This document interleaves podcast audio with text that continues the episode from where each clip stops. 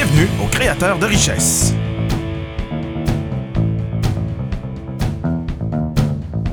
Avec vos animateurs Véronique Fournier et François Drouin.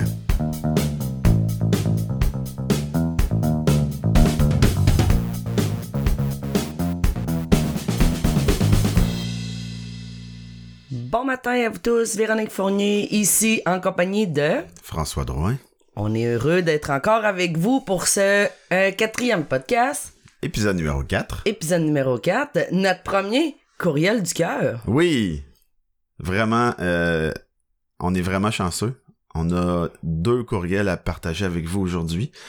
Euh, évidemment, comme on a dit qu'on protégeait l'anonymat des gens, euh, ben ça va faire en sorte que les, les noms des personnes euh, des courriels qu'on a reçus ont été modifiés, mais le reste de l'information est là. Donc si c'était 41 ans, ben c'est pas rendu 39 ans. On rajeunit pas ou on vieillit pas les gens, on rajoute pas d'enfants, on Ah. n'en enlève pas. euh, c'est vraiment seulement le prénom qui a été changé, puis c'est tout.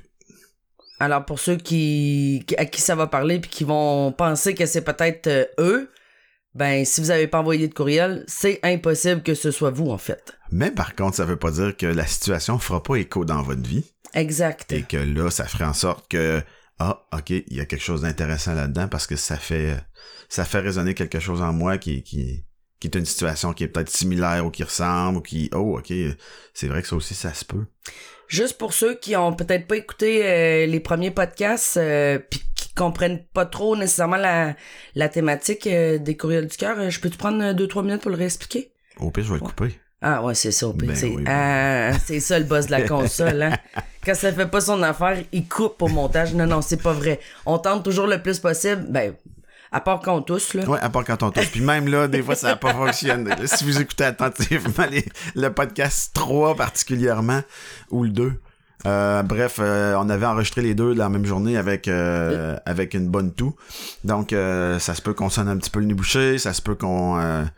que, que vous nous entendiez tousser. euh, malgré tous les efforts qu'on a fait pour filtrer tout ça, euh, ça, ça a quand même laissé quelques traces. Mais tout le reste du contenu est intégral. Et voilà. Avec les rires puis les euh, les e, Aussi. ça en fait partie. Ben oui. Alors, euh, simplement pour euh, remettre la table euh, vite vite, les podcasts, le créateur de richesse, on l'a on l'a défini, si on veut, à- en quatre grands thèmes. Alors, le premier thème était les mentorés euh, inspirés. C'est des gens qui ont, parce que à la base, on est des mentors euh, entrepreneuriales chez Red Cabinet Entrepreneurial. Alors, les mentorés inspirés sont des entrepreneurs, des gens qui ont passé à travers le programme de mentorat et qui ont survécu, hein, faut, faut quand même le mentionner, là, et qui vont venir partager euh, avec vous pas simplement leur expérience au niveau du programme de mentorat, mais leur expérience entrepreneuriale, leur expérience de vie par où ils sont, ils- où ça, de, de où c'est venu cette idée-là de se lancer en affaires? Et quand ils ont fait le saut, qu'est-ce qui s'est passé? Et de, de- d'échanger aussi avec les, les défis de ce qu'ils vivent euh, au quotidien et aussi de, de parler de leur succès parce que c'est super important. Donc, à l'épisode 5, on va avoir euh, un invité avec nous. Une invitée avec nous. Une invitée et non pas la moindre. Et non pas la moindre. Donc, euh, soyez à l'écoute à l'épisode 5. Et exactement. Alors ça, c'était pour le thème des mentors inspirés. Dans un deuxième temps, le deuxième thème, c'est les enseignements du mentor. Alors, c'est des, c'est des thèmes, c'est des sujets qui sont récurrents dans la vie des gens, dans la vie des entrepreneurs. Et quand je parle d'entrepreneurs, là, on, on parle vraiment de tout le monde, des entrepreneurs qui sont à titre d'employés, des travailleurs autonomes, des chefs d'entreprise ou des investisseurs. Quand on dit le mot entrepreneur, c'est que ça considère et ça prend en compte tous les profils. Alors, l'enseignement du mentor, c'est des, des, thèmes, des sujets que tout le monde vit. Ouais. Puis, euh, un, autre truc qui, pourrait être intéressant de mentionner, c'est que oui, on parle de profils entrepreneuriaux, d'en- de- d'entrepreneurs, mais toute personne qui est en situation de gestion Oui, dans une entreprise euh, peut aussi y trouver son compte. Donc, Ah, euh, absolument. c'est comme, par exemple, dans, dans, dans l'épisode 2 où on parlait de remettre l'humain au cœur de l'entreprise, de sa vie, de, de, de tout finalement, euh, ben, ça fait en sorte que ça touche autant un gestionnaire qu'un employé, qu'un papa ou une maman, qu'un euh, qu'un propriétaire d'entreprise. Absolument, absolument. Puis c'est le but, hein. À travers le créateur de richesse, c'est vraiment de toucher dans au cœur des gens, de, de rentrer dans le cœur des gens et de faire une différence dans votre vie si il y a une différence à y avoir. Voilà. Alors, pour le deuxième thème, c'est les enseignements euh, du mentor. Dans le troisième thème, c'est les experts de l'expertise. Mm. Alors, on invite euh, pour vous des gens qui sont experts dans leur domaine et que ça peut toucher euh, plein, plein, plein, plein de sujets différents. Alors, ça peut toucher autant les choses qui, qui, qui ressortent du domaine de l'entrepreneuriat, que ce soit la gestion, le marketing, les finances, tout ça. Mais c'est, possible aussi que ce soit des thèmes comme l'immobilier, comme le stock, comme les placements, comme euh, la crypto-monnaie. Alors, c'est vraiment, c'est des, des thèmes qui sont, qui relèvent de l'expertise de quelqu'un qui fait partie de nos collaborateurs ou qu'on considère qui est vraiment expert dans son domaine et évidemment qui respecte euh, les valeurs euh, chez Red. C'est très, très important pour nous. Voilà. Et le dernier thème, et non le moindre, celui qui nous concerne aujourd'hui, Celui du jour. qui est euh, le courriel du cœur. En fait, euh, on s'est trouvé très très drôle quand on, on a trouvé ce thème-là. On s'est rappelé euh, dans les années 80, puis même 70, là, quand on a fait nos recherches, il y avait le courrier du cœur. Même les années 50-60, Jeannette Bertrand a commencé son, cour- son courrier du cœur. Je pense que j'ai vu un truc de 1958. C'est vrai. Et puis, ce qui est vraiment drôle, c'est que même en 1958, les questions ont pas tant changé que ça. C'est pas facile à être en couple, hein?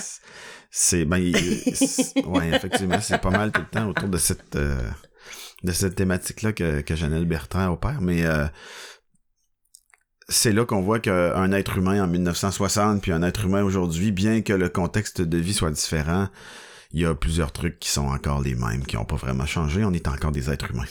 Ouais, puis les grands thèmes, ben ça demeure les grands thèmes. Et voilà. Alors, ce qu'on voulait euh, aller chercher à travers les courriels du cœur, c'est des gens euh, qui vivent des situations.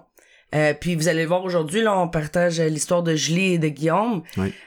C'est des gens qui vivent des situations de vie, de carrière, en tant que maman ou en tant que papa ou en tant qu'entrepreneur, chef d'entreprise,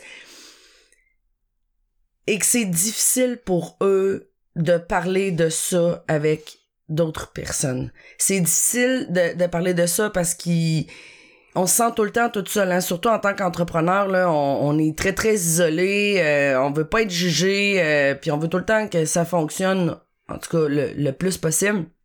Et c'est difficile d'en parler. Et ce que je me suis rendu compte dans les dernières années, c'est que peu importe qui, c'est toujours des sujets ou, ou, ou des situations de vie qui reviennent. Un petit peu comme les histoires de couple qu'on parlait tout à l'heure avec Jeannette Bertrand. Mais les gens, quand on les vit, ces situations-là, on a toujours l'impression d'être toute seule à les vivre. Alors, le but du courriel du cœur, c'est de mettre en lumière une situation que quelqu'un vit et ensuite de ça, d'expliquer, nous, notre vision, puis d'éclairer le chemin de cette personne-là. Ouais. Là, évidemment, on n'a pas la personne devant nous, on n'a pas tous les détails. Alors, c'est sûr qu'on peut pas creuser autant que quand on est dans du 1 à 1 au niveau du mentorat, mais on est quand même en mesure d'explorer tout, tout le chemin puis d'être capable de faire des liens avec des gens qu'on connaît très bien qui ont passé par là et de quelle façon qu'ils s'en sont sortis. Alors, Ou voilà. encore de poser des questions. Oui. euh, que la personne qui a envoyé euh, ce courrier-là. Puis en fait, euh, normalement, ces questions-là qu'on va déposer euh, peuvent faire écho chez quelqu'un qui vit absolument pas cette situation-là, mais qui, pour une raison ou une autre, vit quelque chose qui ressemble à ça, qui est similaire, parce que comme on vient de le dire, l'humain étant ce qu'il est, euh, ben ça, ça donne qu'on on vit beaucoup les mêmes choses à des degrés différents ou à des, avec des filtres différents, mais la situation qui est en arrière est souvent commune. Et plusieurs gens vont le vivre. Donc, euh, peu importe le, contexte de vie, le contexte professionnel dans lequel vous êtes, vous allez peut-être entendre à travers ces questions-là et les questions qu'on va déposer aussi pour des réflexions, euh, vous permettre de faire un cheminement de votre côté puis de répondre à ces questions-là de votre bord. Et, si vous écoutez le podcast et que ça vous parle pas tant que ça parce que la situation, euh, surtout le courrier du cœur, la situation euh, se réfère peut-être pas nécessairement dans votre vie, ce serait gentil de le partager à travers des gens que vous savez que pour eux, ça pourrait faire la différence. Surtout là, présentement, tu sais, on se le cachera pas, là, on est rendu à notre euh, quatrième épisode. Euh, évidemment, on n'a pas encore atteint notre 100 000 codes d'écoute mensuels. Non, mais on a pogné notre 100, par exemple. et, et on est international. Ça, c'est vraiment euh, Hein? Ça a été une surprise. une très belle surprise. Ouais. Attends un petit peu voir. On On, sait a... pas, on sait pas encore si c'est sporadique ou si c'était une erreur ou si euh, ça va être vraiment des auditeurs sur une base régulière. on était très emballés de découvrir qu'on était écouté en Australie de l'Ouest, Ouais. euh, en Californie. Là, j'espère qu'ils parlent français et ou un petit peu l'habitibien, sinon ça va être difficile pour eux. Hmm. On a des gens aussi au Michigan. On a des gens en Ontario. Évidemment, on a des gens au Québec et en Indonésie. Et voilà. Non, mais sérieux. C'est drôle, hein? On, on aime ça. Hmm, c'est euh, intriguant. C'est. Alors, on salue les gens de l'Indonésie, de l'Australie de l'Ouest, Oui. de l'Ontario, du Michigan, de la Californie, mais surtout du Québec, parce que c'est vous la grande majorité des gens du Québec à nous écouter. Donc, euh, Et de l'Abitibi. on Ben, les oublie pas. jamais. Hmm. Jamais, jamais. Euh, mais c'est ça, c'est... euh, on, on, on, on- a... euh, cette semaine, euh, c'est sûr qu'on est quelques semaines à- en, en enregistrement avant que l'épisode soit diffusé. Là. Mais déjà, après trois semaines de podcast, euh, notre premier épisode, on a eu euh, plus que 100... On, on appelle ça des downloads en podcasting. là. donc, euh, on a eu 100 downloads. euh, plus que 100. On a pogné notre centième download euh, après deux semaines environ sur le premier épisode. Donc, euh, ben, on trouve ça encourageant, c'est vraiment cool. Merci à tous nos fans. Merci d'être là. Merci, de nous écouter dans votre voiture, de nous écouter à la maison quand vous travaillez ou encore quand vous êtes avec euh, les enfants ou en train de préparer le souper. Ça nous fait plaisir de vous accompagner à travers ça. Et euh, juste pour terminer sur ce point-là, si vous nous cherchez, évidemment, le, le plus simple, c'est de venir rejoindre la communauté Le Créateur de Richesse sur la page Facebook qui porte le même nom, hein, Le Créateur de Richesse. Euh, tous les podcasts euh, sont mis euh, à votre disposition par par cette page-là. Ou sinon, vous pouvez aussi toujours nous rejoindre euh, sur Podbean. Hein, c'est ça, hein? Ouais. Podbean. Ouais. On est aussi en ligne sur Spotify, iTunes, Balado Québec, ainsi que YouTube. Oui, on est rendu sur YouTube. Les deux, les deux dans l'épisode 2 et 3 sont, ma- euh, sont maintenant euh, en ligne sur YouTube. Il n'y a pas de feed vidéo encore. Euh, par contre, ça, ça, ça va venir. Ça s'en vient. Et Hmm. on a eu notre premier abonné cette, cette semaine sur, euh, sur YouTube. Alors, on salue euh, Marie0136. Hmm, je me souviens pas des chiffres, mais c'est Marie quelque chose. et mon petit doigt me dit qu'on la connaît. Ah, c'est possible? Euh, ça se pourrait. Je sais pas, je l'ai pas reconnu. Hmm. Alors, voilà. Est-ce qu'on est prêt? Ben moi, je suis né prêt, là. T'es... Ouais, c'est ça, hein. Toi, t'es prête? Je sais pas si Julie est prête à entendre son courriel. Je sais pas. Julie, les prochaines secondes sont pour toi. Alors, euh, ce que, euh, la façon dont on va procéder, c'est que dans un premier temps, je vais lire le courriel euh, de Julie et euh, toi, tu vas prendre celui de Guillaume. Ouais. On, on est comme ça, là. Les Bah, filles avec les filles, puis euh, les gars avec les gars. Pas de mélange. Pas de mélange, pas trop de mélange. Alors euh, voilà, je vais débuter par la lecture euh, du courriel de Julie et après ça, on va pouvoir en faire un, un topo. Ça va? Magnifique. Alors, ça y va comme ceci. Bonjour Véronique, bonjour François. C'est la première fois que j'ose partager ce que j'ai dans ma tête, alors je suis un petit peu nerveuse à l'idée d'être lue et qui sait être choisie pour votre courriel du cœur. Ça va bien aller. Alors voilà, c'est fait, Julie. T'es- T'as été sélectionné. Ah, juste en, en passant, pour les courriels du cœur, pour ceux qui, qui veulent envoyer euh, leurs questions ou leur situation de vie, tout ça, je vous invite à le faire euh, par l'entremise de info à commercial mentora.red, mentora M-E-N-T-O-R-A-T point red. Et s'il vous plaît, parce qu'il y a quand même beaucoup de courriels qui rentrent euh, dans une journée, s'il vous plaît, mettre en objet le courriel du cœur.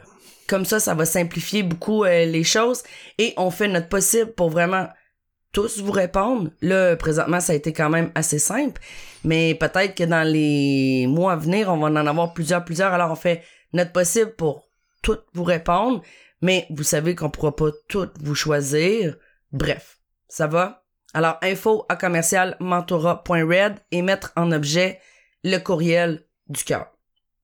Ça va? De retour à l'histoire de Julie. je- je continue. Alors, euh, merci pour les beaux remerciements, Julie. En passant, bravo pour vos podcasts inspirants. C'est un plaisir de vous écouter. Vous êtes drôle, rafraîchissant, tout en ayant des messages remplis de sens. Ça nous fait plaisir. Hmm. Hmm. Ben oui. Merci. Alors voici, je m'appelle Julie, 41 ans, je demeure à Terrebonne, je travaille à Montréal, mais je suis originaire de Chicoutimi. Au début de ma carrière en tant que professionnelle en ressources humaines, j'ai eu la chance d'évoluer dans la ville de Québec. Mais depuis 10 ans, j'ai été promue à un poste de gestion et j'ai fait euh, et j'ai dû faire le saut avec mon mari et ma première fille et déménager à Montréal. Aujourd'hui, j'ai deux belles filles, une ado de 12 ans et une de 8 ans. Lorsque j'ai reçu la nouvelle que j'avais le poste de gestion, j'étais vraiment très fière et je sentais que ma carrière prenait enfin son envol. Mon mari, étant aussi un professionnel de la santé, aujourd'hui, il est aussi dans un poste de direction des soins, ce qui fait en sorte que nous avons vraiment travaillé très fort pour arriver au style de vie que nous avons aujourd'hui. Là, depuis quelques années, ma motivation de carriériste est un peu à la dérive. Dans mes débuts, j'aimais relever des défis qui s'imposaient au sein de l'organisation. À toutes les deux, trois ans, j'étais soit en train de bâtir de nouvelles équipes ou de développer des nouvelles offres de services tout en étant au niveau des ressources humaines pour développer des nouveaux départements et ainsi suivre l'expansion et la croissance de l'entreprise. Mais là, je dirais que depuis quatre ans, j'ai le sentiment profond de tourner en rond et de ne plus être autant impliqué. J'ai de la difficulté à me lever le matin, je manque d'énergie et je me rends compte que ma fille entre dans l'adolescence et que j'ai manqué un bout avec elle. Elle devient une ado et j'aurais envie d'être plus, plus auprès d'elle pour l'accompagner dans cette phase de vie et de pouvoir profiter aussi des bons moments que j'ai avec ma deuxième fille avant son entrée au secondaire. Mais comment faire avec une job qui me demande de travailler au moins 45-50 heures par semaine et en plus, je sais que la prochaine étape de carrière pour moi sera le poste de direction, qui me demandera encore plus de temps et d'implication dû aux charges et responsabilités qui sont encore plus grandes. Et ça, à Montréal, c'est sans compter le trafic. Hein. Je pense que Julie n'a pas parlé, là, mais voilà. Ça peut être une variable significative, Ouais. effectivement. Ouais, ouais, ouais. Ouais. Nos sympathies à tout le monde dans le trafic. Depuis trois ans, j'ai une idée de projet ou d'entreprise qui me revient sans cesse en tête. Et je dirais que depuis la dernière année, c'est presque récurrent. Le grand défi est que c'est dans un domaine qui est complètement différent des ressources humaines. Et l'inconnu me fait un peu peur. Pour avoir vu mon, beau, mon beau-frère se lancer en affaires il y a quelques années et voir combien ça a été difficile pour lui, sa femme, qui se sont séparés, ses enfants et son portefeuille, je suis pas certaine d'avoir le courage de passer à l'action et de faire le grand saut dans l'entrepreneuriat. Si je fais le changement et que je, que je laisse ma stabilité, mes belles conditions de travail, les assurances et un revenu, disons-le, dans les six chiffres, et que ça fonctionne pas, qui va payer les comptes, la maison, les voitures, le sport des enfants, l'école et tout le style de vie qu'on s'est développé dans les dernières années? En même temps, si je fais pas de changement, j'ai l'impression de passer à côté de quelque chose qui me passionne, qui est la décoration d'intérieur.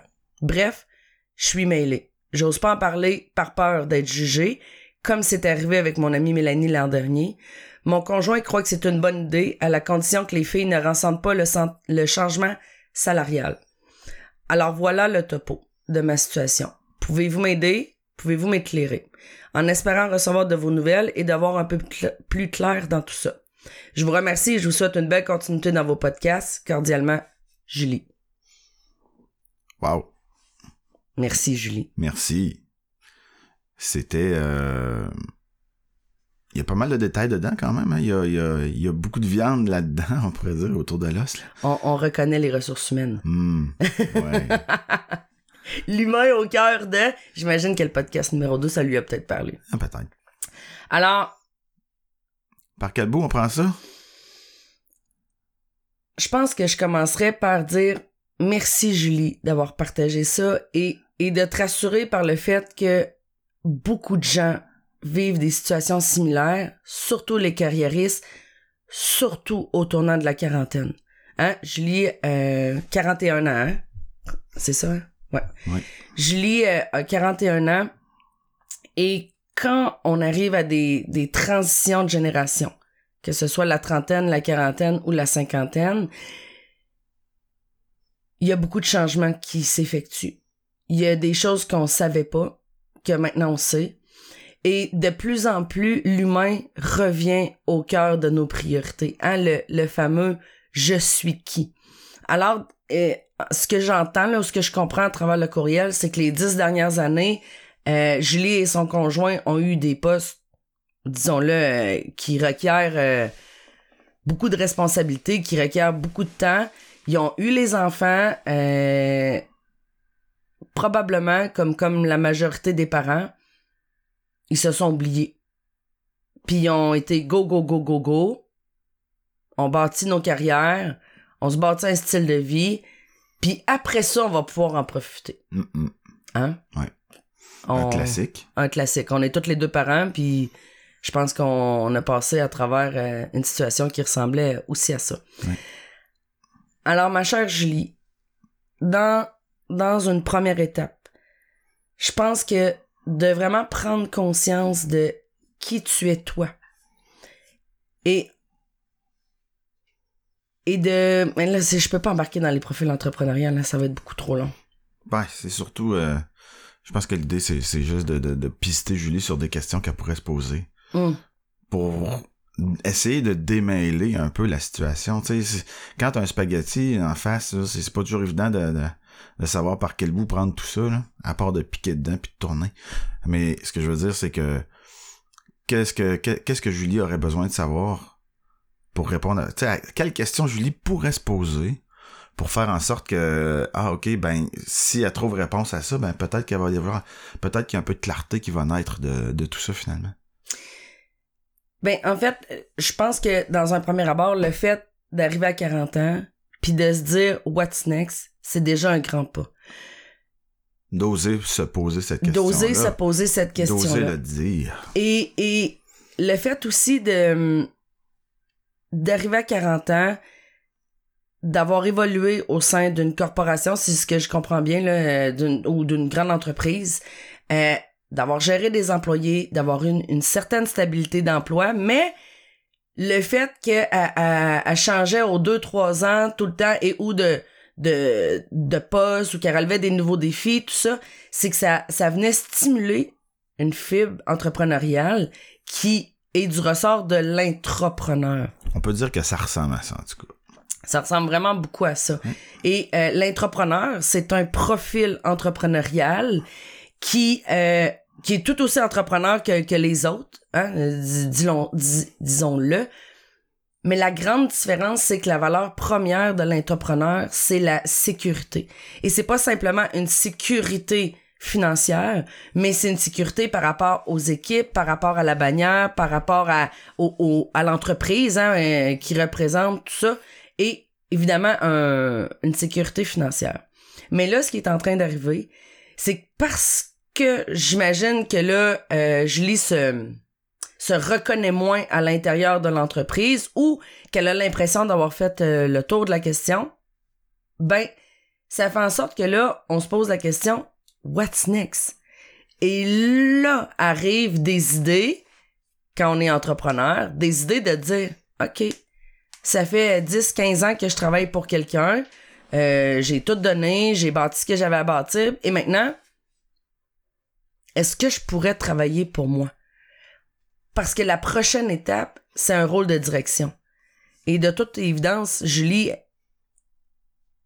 est au courant que ça va avoir encore plus d'implications. Mais semble pas nécessairement euh, très à l'aise avec le fait de se dire je m'investis encore plus. Exact. Parce qu'elle a pris le, le, le temps de nous parler de ses enfants.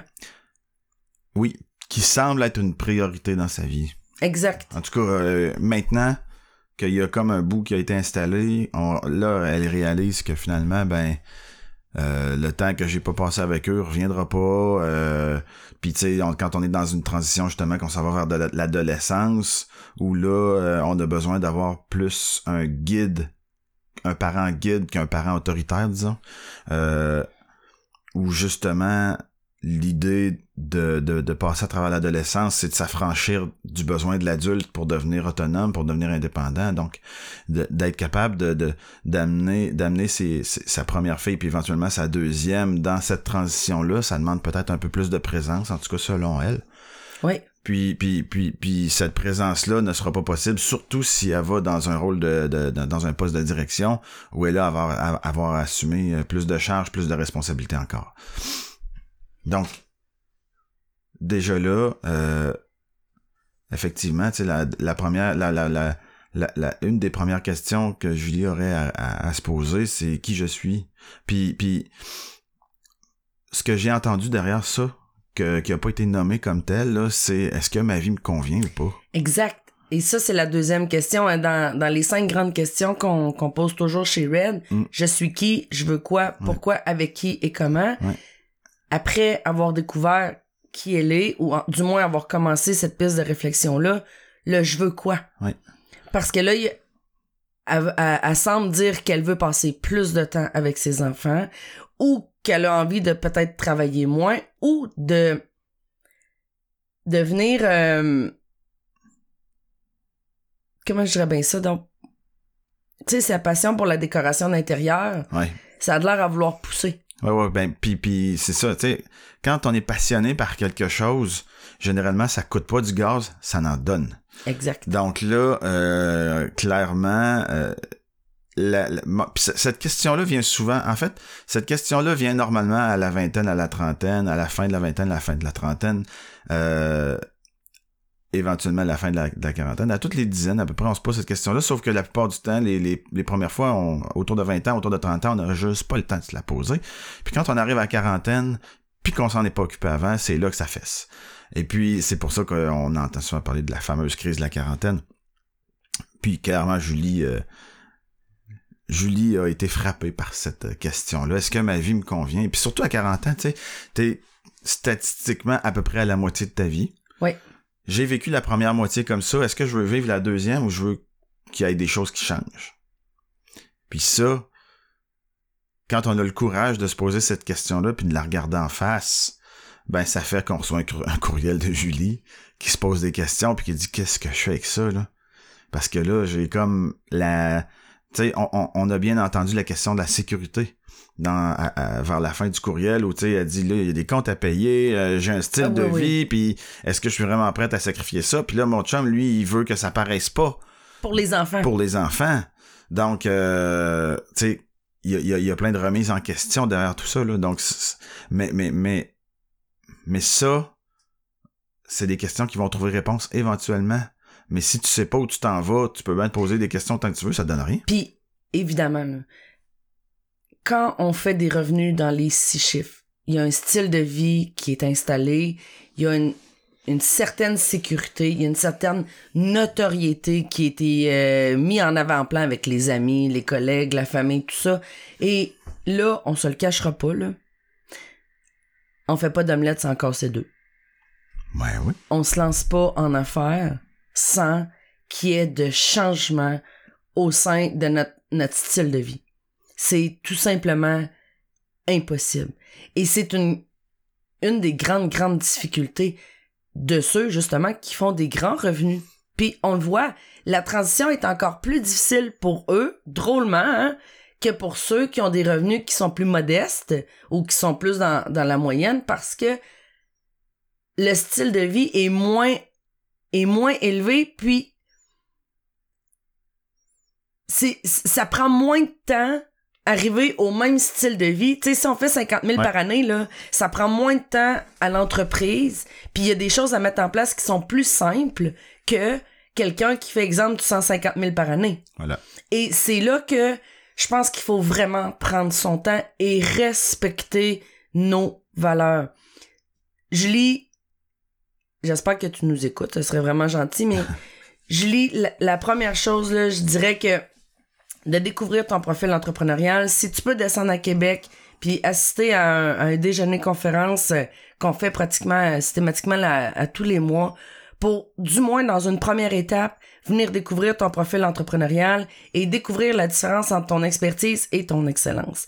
Ça serait déjà un grand pas de fait et ensuite de ça, si ton profil est vraiment entrepreneur, c'est de prendre le temps de bâtir un bon modèle d'affaires de qui va respecter vraiment c'est quoi que tu veux d'ici les trois prochaines années, les cinq prochaines années, les dix prochaines années, qui va t'amener vraiment à réaliser ce que tu as en tête.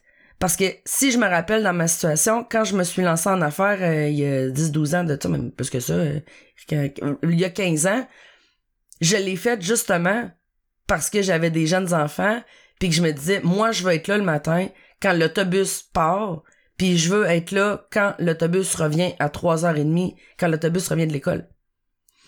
Ça a-tu été facile? Non.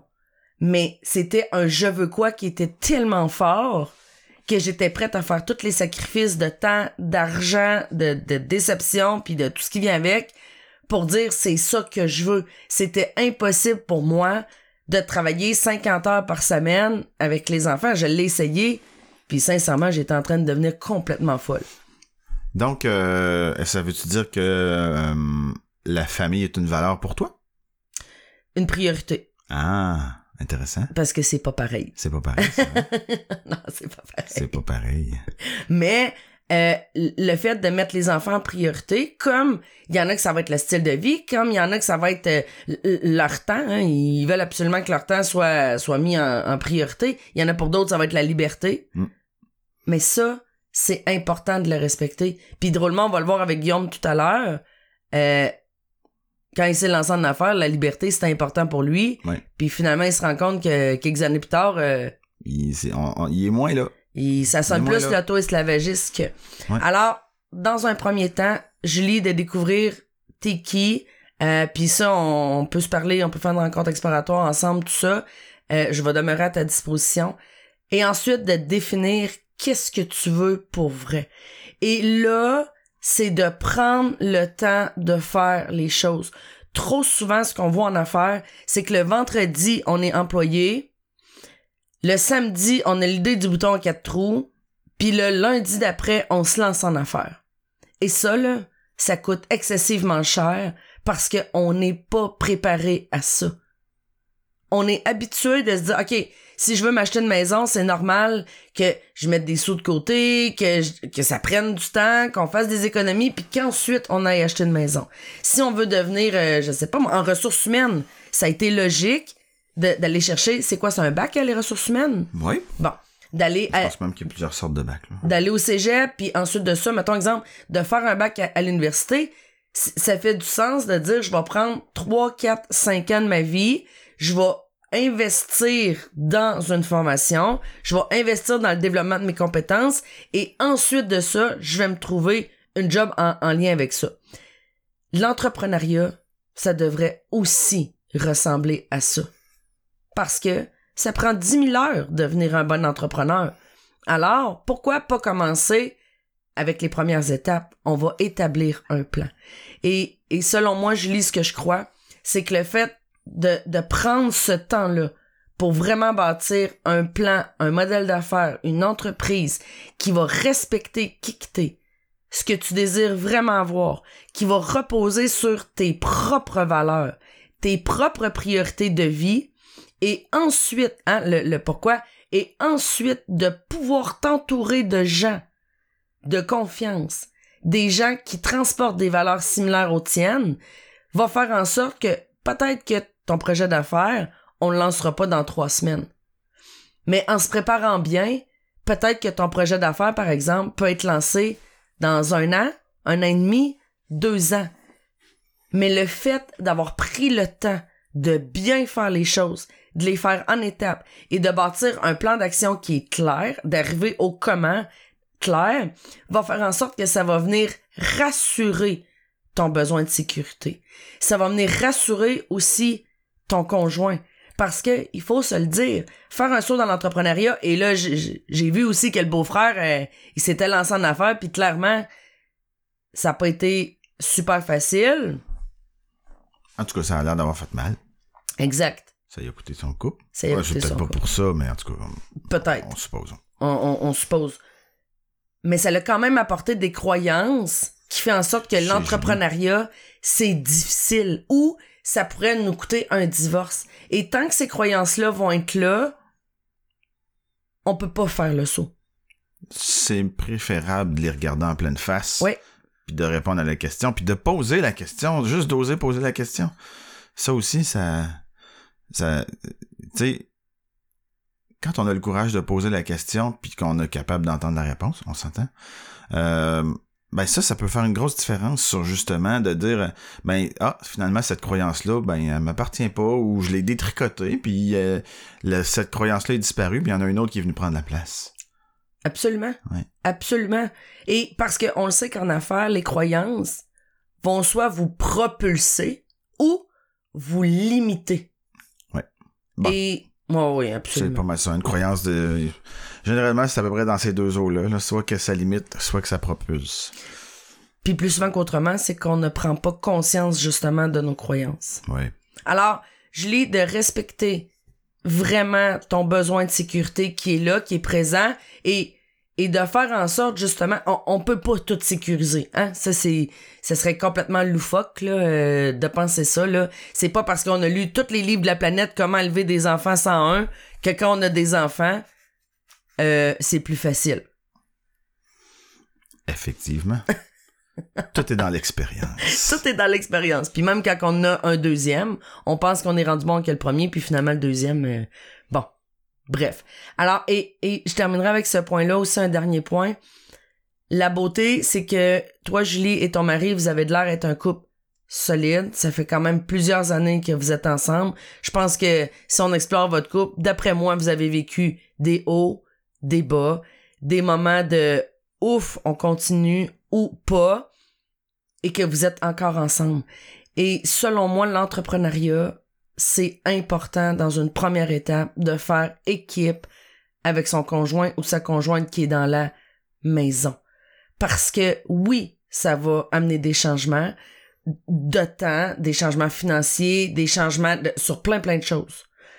Et là, je dis pas que ton conjoint, Julie, a besoin de travailler avec toi dans l'entreprise, mais a besoin d'être là pour et ou te supporter, et ou t'encourager, et ou être présent. Mm.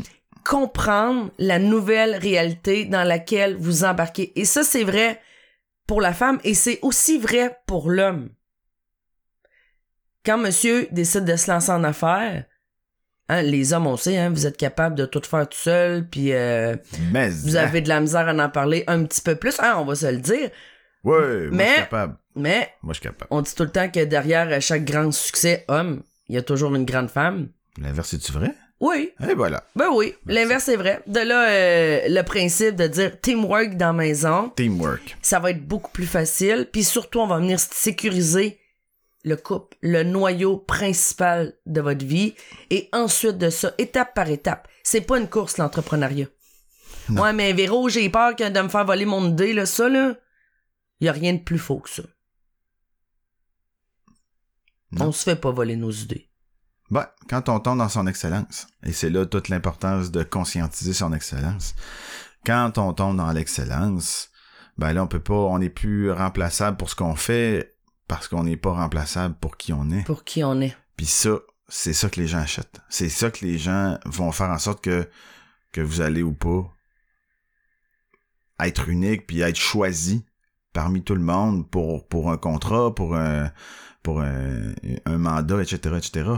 Donc, euh, tu sais, quand, euh, quand t'es appelé comme ça par une passion, comme dans ton cas, la, la, la décoration intérieure, Julie, euh, c'est intéressant de... En fait, ça, ça vient pas de nulle part, ça. Ça a probablement toujours été là, Mm. mais pour plein de raisons, bonnes ou moins bonnes, euh, ces raisons-là ont été éclipsées ou cette passion-là a été éclipsée parce que c'était pas une, une, euh, une priorité pour toi à ce moment-là ou il y a quelqu'un qui a déposé sur toi une croyance que tu peux pas gagner ta vie honorablement ou avec une quantité, avec un revenu suffisant pour élever une famille en faisant de la décoration d'intérieur. Ah, qu'on le voit souvent dans les côtés artistiques, tout ça, là. Exactement. Alors, c'est bien correct. Tu pour, pour plein de raisons, il y a pas, tu je veux dire, c'est bien correct ou, que, tu en sois en- t'en es aujourd'hui. Par contre, là, au moins, si t'as le courage de te poser la question, si t'as le courage de te dire, OK, mais qu'est-ce que je veux vraiment pour la suite? Est-ce que je veux vivre, est-ce que je veux, est-ce que je veux avoir du gaz en travaillant ou je veux en dépenser? Ça, ça peut, ça, ça, ça va être des pistes de réflexion très intéressantes. Puis, puis, puis comme, comme Véro l'a dit, de, de juste prendre le temps de faire les choses correctement. On n'est pas obligé de faire un cabochon puis de tout, Ah, de tout garocher. On va le voir avec Guillaume. ouais. Euh, spécialement pour Guillaume, je pense que l'image de la tornade va, va parler beaucoup, on, on y reviendra là, mais, mais clairement, quand, quand il y a une tornade qui passe, là, ça tourne en rond, ça avance pas nécessairement super vite, mais ça fout le bordel. Et que ça fait du dommage. Donc, euh, de prendre le temps de faire les choses correctement, puis tu sais, de justement, se- ça veut pas dire que du jour au lendemain, tu lâches ta job puis tu te pars ton cabinet de, de, de, de trucs.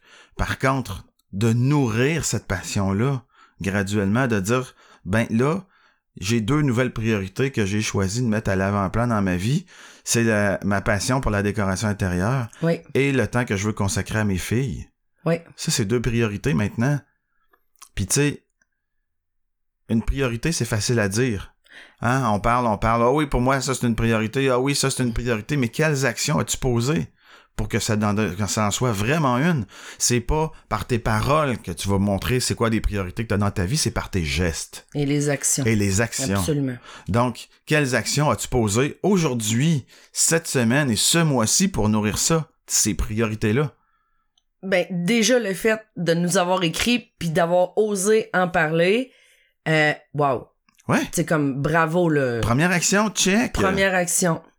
Ça, c'est magnifique. Ça va être quoi la deuxième? Ça va être quoi la troisième? Prendre des actions claires et concrètes. Il, a- n'y a que par l'expérience qu'on peut savoir si quelque chose va nous convenir ou pas. T'as beau euh, jamais avoir euh, goûté au spaghetti, tu sais pas si tu vas aimer le spaghetti ou pas tant que tu l'auras pas mangé. Absolument. C'est la même chose pour n'importe quoi. Donc rendu là, ben est-ce que est-ce que est-ce que c'est vraiment une priorité pour toi ou c'est une priorité de parole? C'est, c'est ça. Puis, dirais, ah, excuse. euh, Ben, en fait, vas-y. j'allais juste dire, de juste prendre le temps de, de mettre sur papier, tu sais, dans une espèce de tableau, dans un graphique, tu sais, quelque chose de plus visuel, de juste, mettons, dans la dernière semaine, que, à quoi j'ai occupé mon temps? Ah, je me rends compte que j'ai fait beaucoup, beaucoup, beaucoup de cuisine, j'ai travaillé, euh, la majorité de mon temps éveillé, je l'ai travaillé, puis là, il y a eu un petit peu de temps pour mes filles, puis il y a eu zéro temps pour la décoration intérieure. Ben, on peut-tu, qu'est-ce qu'on pourrait changer pour minimalement commencer à meubler un peu de temps puis le réserver? Oui. Puis c'est pas juste de le réserver, c'est de le faire c'est de le après. faire puis de le prendre ce temps-là. C'est tellement important parce que ça va nourrir la, petite boule de neige qui à un moment donné va commencer à dévaler la pente puis va se grossir, va se grossir, va se grossir jusqu'à un point où à un moment donné, il y a des revenus qui pourraient commencer à se dégager d'une décoration intérieure. Et puis là, tranquillement, cette boule-là va continuer à grossir puis va devenir tellement grosse à un moment donné que elle va devenir plus petite que l'autre boule. Puis là, le switch se fait naturellement parce qu'à un moment donné, le saut est prêt à être fait. Mais il n'y a pas de course. Puis chaque pas que tu fais en direction de cette priorité-là te nourrit, va nourrir ton rêve, va nourrir ton aspiration. Ça va t'amener à découvrir qu'il y a d'autres choses, qu'il y a d'autres façons de faire en décoration intérieure qui vont devenir ton excellence, ta couleur. Puis là, tranquillement, les choses vont se faire. Fait que c'est... Et une entreprise va naître de ça. Oui, puis en, en anglais, euh, j'utilise cette, j'ai souvent utilisé cette phrase. There's no revolution, only evolution. Il n'y a pas de révolution, seulement que de l'évolution. Fait que ça donne rien de faire une révolution dans ta vie, de tout foutre le bordel, puis de faire passer la tornade. Il y a moyen de évoluer, par exemple, de le faire tranquillement, de le faire intelligemment. Intelligemment. que- ouais, je pense que c'est le Mon mentor, il me disait tout le temps, Véro, prends pas ton temps, mais donne-toi le temps de bien faire les choses. Mm, mm. Voilà. Et c'est ça. Parce que de dire de prendre son temps, ben, ça peut être infini, là. Je veux dire, il y en a qui prennent vraiment trop le temps, là. Ben, pis c'est là toute la gestion de la priorité. Est-ce que c'est vraiment une priorité ou Mais pas? de se donner le temps. Juste en terminant, euh, le, le dernier point, euh, parce que c'est, c'est, c'est important ce bout-là aussi dans la fin du courriel à, à Julie, quand elle dit j'en ai parlé avec euh, mon amie euh, Mélanie, je pense. Ben, Mélanie semble Ouais. s'être fait clasher ou s'être euh, fait ridiculiser d'une Et quelconque ça, façon. là, c'est un grand défi qu'on vit quand on décide de se lancer en affaires parce que c'est pas clair, parce que on sait pas on est qui, on sait pas ce qu'on veut vraiment, on sait pas pourquoi non plus on se lancera en affaires, on est insécure ou euh, on, on a un pied dans le bateau, un pied sur le bord de l'eau, puis on sait pas trop, puis on, on a aucune idée de comment se lancer en affaires ou de, de quelle façon qu'on peut partir. Et là, on va en parler. Puis probablement que Mélanie aussi, c'est une employée. Alors, Mélanie a ses propres croyances, a ses propres peurs. Ouais. Puis pour elle, ça fait probablement pas de sens de laisser tomber la sécurité, les assurances, la bonne job, la carrière, le futur poste de directrice pour se lancer en affaires. Alors, les gens, par amour pour nous, ils viennent déposer sur nous leurs propres croyances. Hein, quand on se lance en affaires, là, nos parents ils nous aiment tellement que pour la majorité d'entre nous, ils sont les premiers à nous dire Hey, fais pas ça, lance-toi pas, euh, lance-toi pas en affaires, ça va être trop difficile, tu y arriveras pas. Puis ils font ça avec plein plein d'amour, là. Ben oui. Mais, mais c'est leur croyance à eux. Alors, tant que c'est pas très clair, et, et c'est la même chose avec des clients. On, va voir les clients au début, là, puis là, notre modèle d'affaires est pas clair, notre offre de service l'est encore moins. Et là, on se fait challenger, là, d'une façon incroyable. Puis là, on change d'idée à toutes les fois qu'on rencontre une nouvelle personne. Ça, ça fait partie de l'évolution de l'entrepreneur. Mais dans un cas où on décide qu'on prend vraiment le temps de faire les choses, de le mettre clair, de faire un plan qui nous convient, qui nous ressemble, ça va faire toute la différence quand vous allez commencer à parler de votre projet, de votre entreprise. Vous allez passer un message qui est clair, un, message qui est inspirant. Vous allez partager votre excellence et non pas votre expertise. Et là, ça va faire une grande différence sur le succès ou l'échec de, et surtout sur la rapidité que vous allez être en mesure de mettre les choses. Alors rappelez-vous que quand vous partagez une idée, et c'est excessivement difficile de garder ça pour nous, là vous avez le droit d'en parler avec vos conjoints conjointes, là, mais C'est même recommandé. oui, mais Oui, pas grand public. Ben, Pas tout de suite. Pas tant que c'est pas, que c'est pas du moins clair. clair. Parce que ça sera jamais parfait, là, surtout pas quand on se lance, puis Mais- ça l'est mais jamais. de Je pense que la phrase clé est ça, rappelez-vous-le, parce que même si c'est pas un projet entrepreneurial, que c'est juste un projet de vie que vous avez, ou etc., Ah. si vous partagez quelque chose à quelqu'un, il va vous répondre à travers ses filtres, à travers ses croyances et à travers ses peurs. Ah, c'est peur, exact. Et ça, il faut, il faut le garder en tête. Il faut avoir cette force-là ou cette conscience-là de se dire, OK, ben là, il me parle de ses trucs à lui, de ses peurs, de ses croyances. Euh, je suis pas obligé d'y répondre, puis je suis surtout, pas obligé de l'écouter. Puis ça, c'est important de le garder en tête parce que souvent, quand les gens, oui, mais t'as-tu pensé, ça n'a pas de bon sens, tu vas, tu vas, tu vas, tu vas tout dilapider ta sécurité puis tes assurances puis euh, ta- ta- ta. Tu Ben, à tes enfants? Exact, mais ça, c'est l'autre personne qui est en train de te, te parler de son drame personnel. Ouais. Pas du tien. Pas de comment les choses vont être pour toi. Puis ça, c'est important de le garder en tête parce que sinon, on peut facilement tomber dans un mode de justification puis de ah mais non mais comme c'est pas comme ça pour moi puis blablabla. Puis au final, ben euh, on a on est on est passé à côté de on est passé à côté d'un projet parce que quelqu'un d'autre a déposé ses peurs sur nous alors que il y a moyen de faire les choses intelligemment. là. Et c'est un peu ça, hein, remettre l'humain au cœur de. Voilà. Ça veut dire, on entend les gens, mais on les écoute plus. Ouais. On devient la priorité de notre Quand vie. on est ancré, quand on est confiant, ben, tu peux dire ce que tu veux. Si ça, ça fait pas ton bonheur, il n'y a pas de problème. C'est parfait. C'est, parfait. Et si ça fait ton bonheur, puis tu as C'est envie de m'engager, c'est parfait. Génial. Absolument, c'est absolument.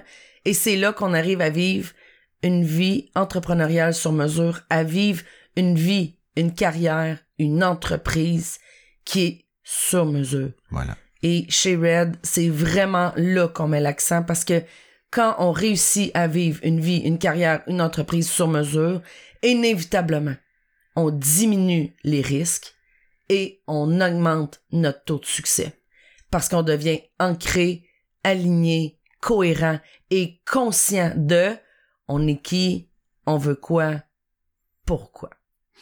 Alors voilà, Julie, j'espère que qu'on a bien répondu. Merci, Julie, de, de ton courage. Merci, Julie, de, de ton écoute. J'espère qu'on t'a pas plus mêlé.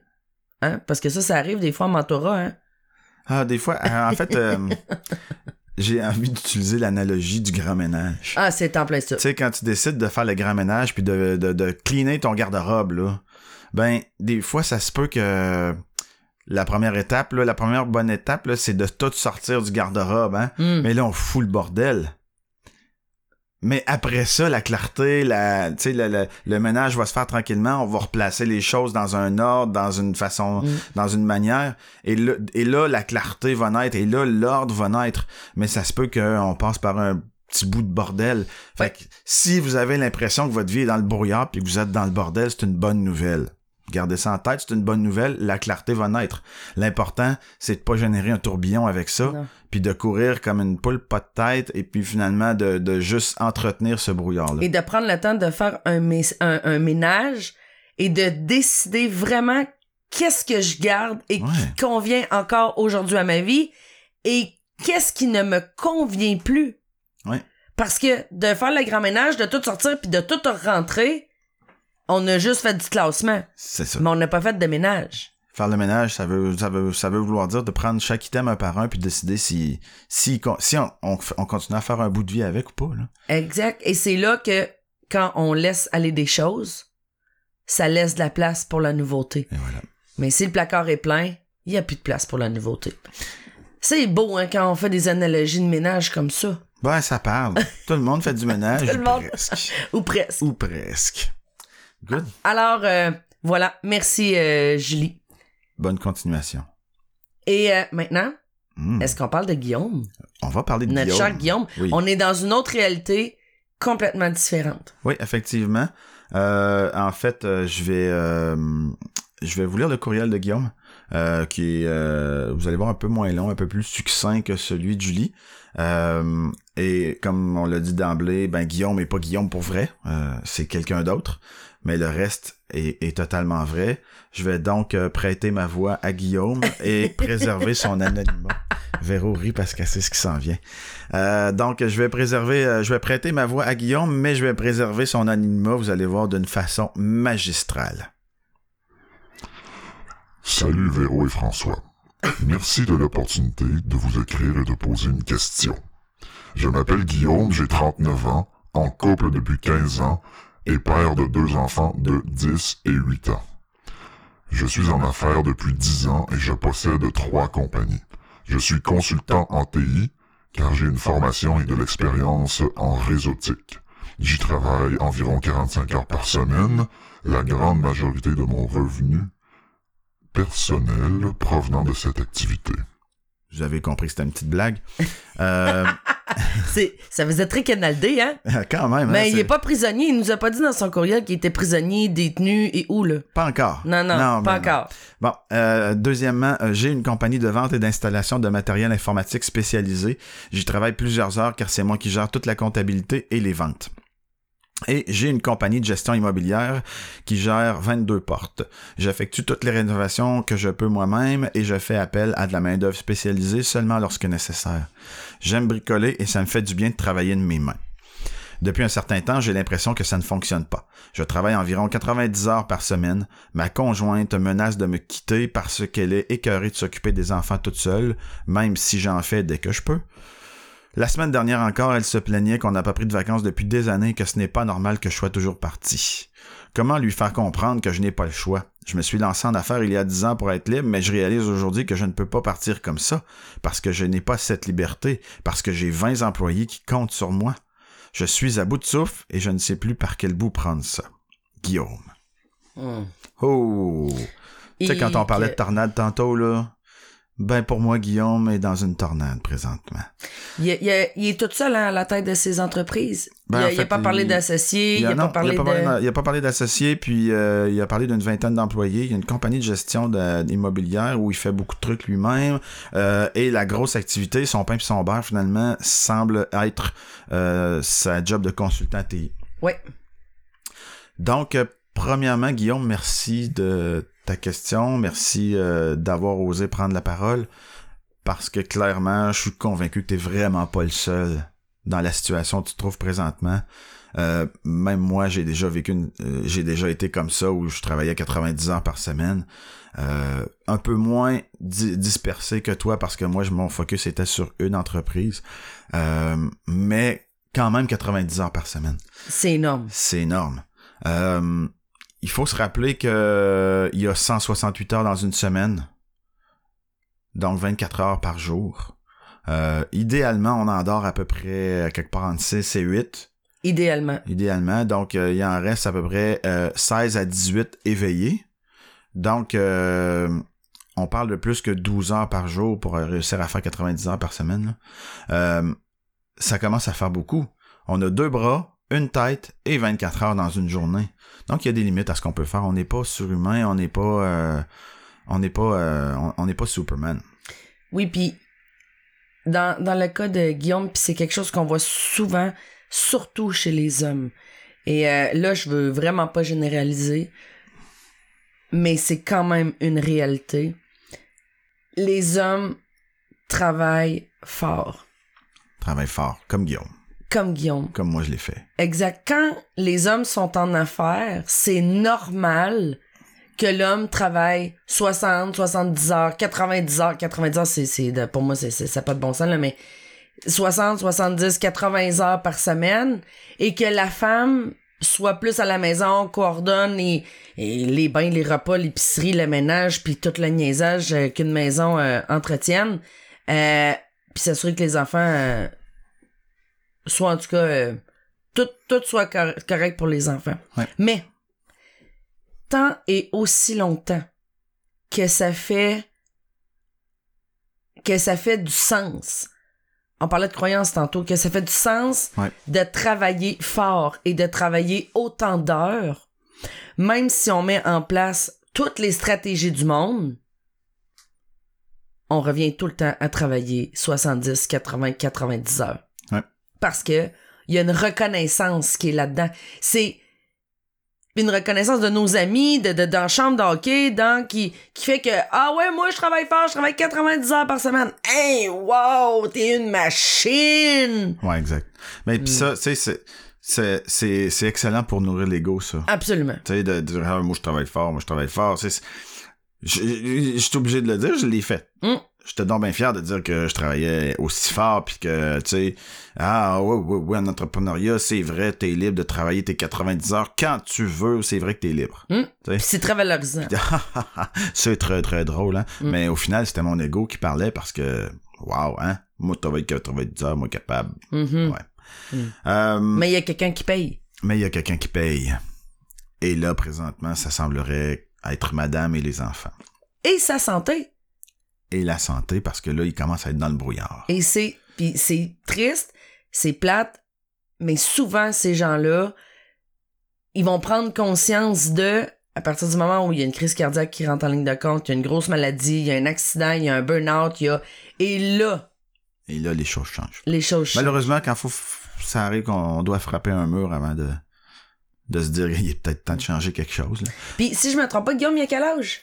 39 ans. Ah, ok. Fait que lui aussi, il est au tournant de la Il est au quarantaine. tournant de la quarantaine, lui aussi, effectivement. Euh, il est en couple depuis un certain nombre d'années. Il a deux enfants.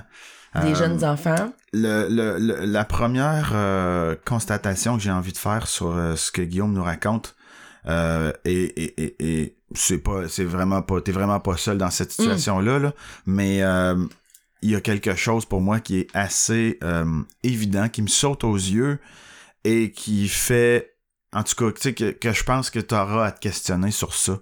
Euh, parce que euh, peut-être que si t'as si t'as ben, forcément entendu les autres podcasts puisque t'as pris le temps d'écrire.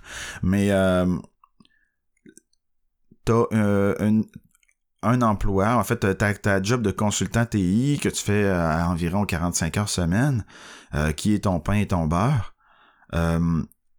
tu sembles être seul là-dedans ou t'as peut-être quelqu'un d'autre qui t'aide mais au final la business est sur tes épaules et c'est ton expertise que tu vends ça c'est un modèle d'affaires travailleur autonome Absolument. OK? Euh, ensuite de ça, tu as une compagnie de vente et d'installation de matériel informatique. Tu y travailles plusieurs heures, tu fais les ventes et la comptabilité. Donc là, il y a des employés, euh, ça pourrait être sur un modèle travailleur autonome, ça pourrait être sur un modèle chef d'entreprise, mais dans les deux cas, euh, clairement, tu mets du temps à, investir là-dedans, puis tu aurais à te poser des questions, selon moi, de pourquoi tu tiens absolument à faire la comptabilité et les ventes. Est-ce qu'il y a moyen de faire ça différemment, de faire ça euh, avec en- en développant ton savoir-faire faire et en déléguant pour pouvoir te libérer? OK? Parce que ce que je vois, en fait, s'il y avait pas de problème, t'aurais pas pris le temps d'écrire ce courriel-là. Donc, clairement, il y a quelque chose dans tout ça qui te convient pas. Euh, as un brouillard dans lequel t'es présentement. Et euh, voilà. Donc, la deuxième compagnie, c'est soit un modèle chef d'entreprise ou, en tout cas, tu sais, il y a une entreprise puis il y a une vingtaine d'employés de ce que Ouais, je comprends. Je sais pas si les employés sont répartis ou pas. Puis c'est, c'est pas écrit commerce au détail, par contre. C'est installation de matériel informatique spécialisé. Donc, c'est euh, c'est probablement, Ouais, il y a, probablement des clients, ouais, ouais. exactement. Tu sais, Ok. C'est vraiment, euh, d'après moi, c'est en rapport avec son expertise de réseautique aussi. là.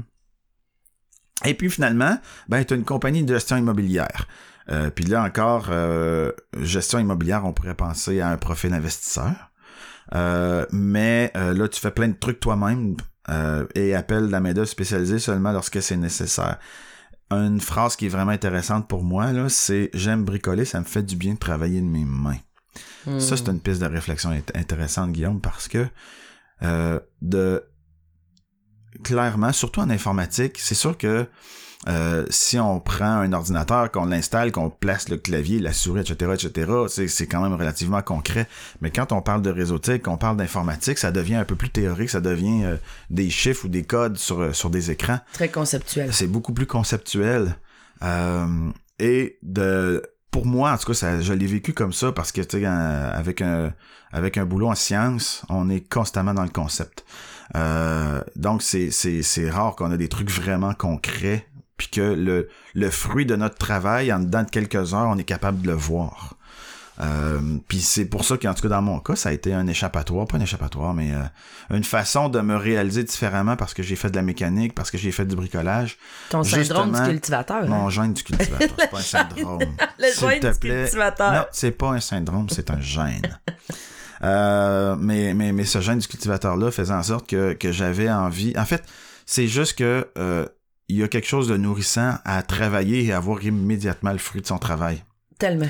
Donc, fais juste garder ça en tête que, que peut-être que c'est une priorité que tu pourrais mettre dans ta vie, d'avoir un peu de concret, parce que des fois, euh, le travail exige qu'on soit conceptuel, mais on, on, on est quelqu'un qui a quand même un, un certain besoin de concrétitude. Donc, de, de, de, de penser que ça, ça pourrait éventuellement devenir une priorité dans ta vie. Food for thought, pense à ça, garde ça, sème la graine, puis éventuellement, tu verras si c'est pour toi une priorité ou pas. Puis, je fais une petite parenthèse avec les enfants. Les enfants nous ramènent à ça. Le fait de, de prendre du temps avec les enfants, c'est que c'est tout le temps dans le temps, dans le moment présent. C'est là. Ils ont du plaisir maintenant. Ils ont, ou, ou ils se fâchent maintenant. Mais c'est concret, c'est quelque chose qu'on peut réaliser quand on fait une activité avec nos enfants. C'est un, il y a une réalisation qui se fait là. Et le fait que Guillaume ait pas ce temps-là, ben ça fait en sorte que un il, il peut pas passer vraiment de temps avec ses enfants parce qu'évidemment les employés les business tout ça je pense qu'on on pourrait trouver une piste ou une avenue en tout cas avec le fait que s'il est en mesure juste de prendre au moins dans un premier temps un 3-4 heures ou faire une activité par semaine avec les enfants ben un sa femme serait sûrement très très très très très très très très heureuse là et les enfants aussi lui arrêterait probablement de se taper sur la tête aussi parce que c'est difficile d'être un parent absent. On pense que ah il s'en fout parce qu'il est pas là là, mais c'est faux. Il y a pas un parent qui aime ça pas être là.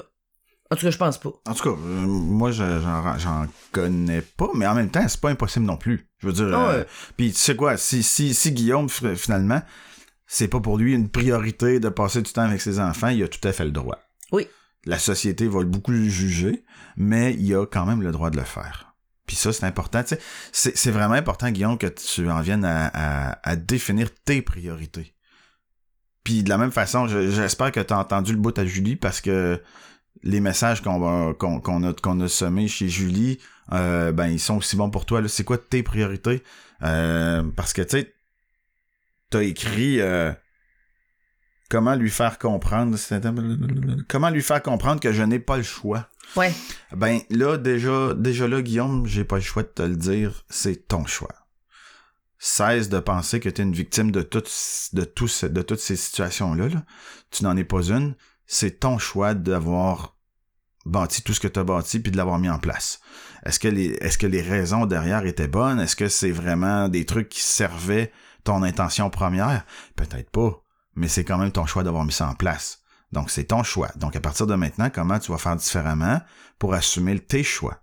Puis si les choix te conviennent pas finalement, puis qu'il y a quelque chose là-dedans qui au final correspond pas à ce que tu veux, ben ça sera à toi de voir. Puis de Donc, rectifier le tir. De rectifier le tir. Parce que Guillaume, il dit, je me suis lancé en affaires pour être libre. Oui, Et ça fait combien d'années? 10 ans. 10-15 ans qu'il est en affaires? En affaires depuis 10 ans. Bon. Donc là, euh, je vais revenir à- au profil.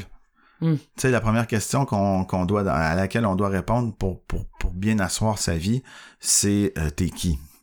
Et là, t'as trois compagnies dans deux ou trois modèles d'affaires différents. Donc forcément, il y en a au moins un là-dedans qui est pas dans ton profil entrepreneurial. Donc là, déjà là, il y a un clash entre ton profil entrepreneurial et ce que ce- ce- ce- le modèle d'affaires sur lequel tu opères dans tes compagnies. Fait que déjà là, il y a forcément une des activités là-dedans qui tire du jus sans bon sens, Avec des incohérences. avec des incohérences. Parce que quand on est incohérent, ça coûte cher en énergie. Regarde par où ton énergie fuit dans une journée. Tu vas voir que euh, si tu prends le temps de te poser la question correctement, euh, tu vas probablement trouver des réponses. Puis justement, tu vas faire comme, hey, ok, ouais, c'est vrai que finalement, ça, ça me coûte cher de faire ça. Si, si tu as un profil chef d'entreprise, puis que tu fais du travail autonome, Exact. la valeur première ou une des premières valeurs d'un d'un chef d'entreprise, c'est la liberté. C'est d'être capable de faire ses choix puis d'être libre. Et clairement, travailler en modèle travailleur autonome où tu absolument aucun espace parce que si tu arrêtes de biler, ben les revenus arrêtent de rentrer, euh, puis que ça fait que tu prends pas de vacances à cause de ça, euh, ben clairement, il y, a- là une incohérence entre ton profil entrepreneurial et ce que tu es en train de faire. Donc, de, de, de commencer par euh, répondre à la question t'es qui va déjà t'amener peut-être une clarté sur quelle devrait être la bonne direction à prendre, puis est-ce qu'il y a dans tout ça des trucs que je peux laisser tomber? Puis, je reviens encore euh, à ça. Découvrir son profil entrepreneurial, puis la différence entre l'excellence et l'expertise. Guillaume, euh, on, on sait-tu s'il est dans la région de Québec? En tout cas, Non, on ne sait pas. si t'es dans la région de Québec puis t'es en mesure euh, de venir justement au déjeuner conférence, découvrir votre euh, votre profil entrepreneurial, c'est ça, hein? C'est Ouais. quoi le titre? C'est Next? Euh, ben, déjà là, ça pourrait te donner une bonne avenue de dire, OK, je viens de comprendre mon profil entrepreneurial, je vois la différence entre mon profil entrepreneurial et le profil des modèles d'affaires que j'ai mis en place. Et ensuite de ça, là, il y a des décisions qui vont pouvoir être prises parce que on comprend que quand on a un modèle d'affaires qui est développé dans le travailleur autonome, c'est impossible de créer des leviers de liberté par rapport à ça. Mais si on en prend conscience, on va être capable de transformer le modèle d'affaires ou du moins, peut-être qu'on va vendre une de ces entreprises-là et ça va faire en sorte que ça va dégager plus de temps pour pouvoir justement bâtir ces fameux leviers financiers qui vont t'amener à être libre. Mais ça prend du temps. Il faut qu'on, un peu comme le ménage qu'on parlait avec Julie tantôt. Mais il y a un ménage à faire. Il y a un ménage à faire, là. On, clairement, on peut pas rajouter rien. Ouais, en fait, il y a un ménage à faire si ça te convient pas. Mais Ah, clairement, oui. tu as écrit un mail, fait que j'imagine que ça te convient pas. C'est ça. Donc, euh, encore une fois, c'est tes actions définissent tes priorités. Donc, qu'est-ce que tu as en place? Qu'est-ce que- dans quoi tu investis les 168 heures de ta semaine, là? moins les heures de dodo? Dans quoi tu les investis? Puis est-ce que ça correspond vraiment à tes priorités? Donc, t'es qui?